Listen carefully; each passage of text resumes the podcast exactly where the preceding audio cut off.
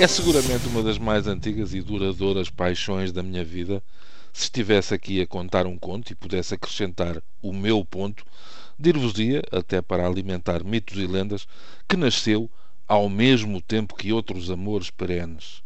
Os meus pais, a família, a curiosidade inquieta, as cantigas, os livros, que até começaram por ser de pano para que o bebê não exercitasse a sua musculatura em autos de fé imberbes e inconsciente, inconscientes, perdão, os gelados, a praia, os índios e cowboys, à época com a certeza, depois felizmente desmentida, de que havia bons e maus consoante a cor da pele.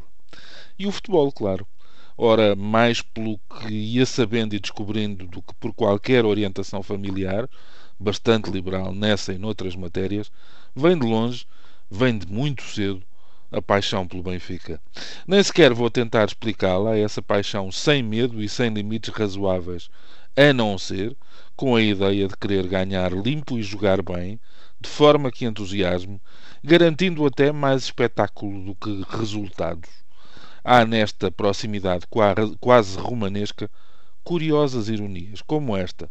Em 1990, da última vez que o Benfica tinha até agora alcançado uma final europeia, eu ainda não ganhava o suficiente para ter a veleidade de acompanhar a equipa até Viena da Áustria.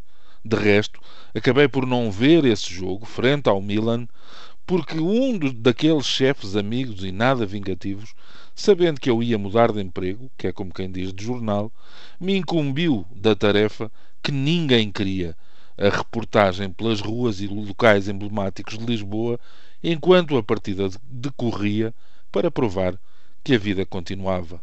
Hoje, em 2013, mercê das muitas voltas que o mundo dá, com apertos e atropelos profissionais, eu já não tenho dinheiro outra vez para seguir o Benfica até Amsterdão, onde espero que a má estatística das finais comece a ganhar outro rumo e outro alento. Poderão pensar que a travessia do deserto europeu, protagoniza protagonizada pelo Benfica, foi demasiado longa ou que fui eu que tive azar, passando do demasiado novo ao rol dos descartáveis e não conseguindo nunca acertar no alvo. Não é o momento para ajustar contas com aqueles que, por erros grosseiros ou por crimes perceptíveis, ajudaram a afastar o meu clube de um destino que, pelo menos aparentemente, tem vindo a reconquistar. Assim, resta-me aquele destino televisivo em que, acredito, não se sofre menos, mas que nos rouba os cheiros e os sons do estádio, o prazer das pacíficas romarias coletivas em que os cânticos não se fazem contra ninguém, a transcendência de um abraço que junta milhares de pessoas nos momentos mais felizes, ou sejam, os dos golos. O adversário, desta vez, até me é simpático. Gosto do Chelsea, do Chelsea porque é um dos mais personalizados bairros londrinos, porque foi de Mourinho e a outra escala de André Vilas Boas, porque foi de Ricardo Carvalho, de Bozíngua, de Tiago, de Deco, de Maniche, de Raul Meireles, porque é de Paulo Ferreira e de Hilário, hum. porque é de David Luiz e Ramires que hoje se preparam para jogar do lado errado. Mas isso não diminui a minha esperança de ganhar.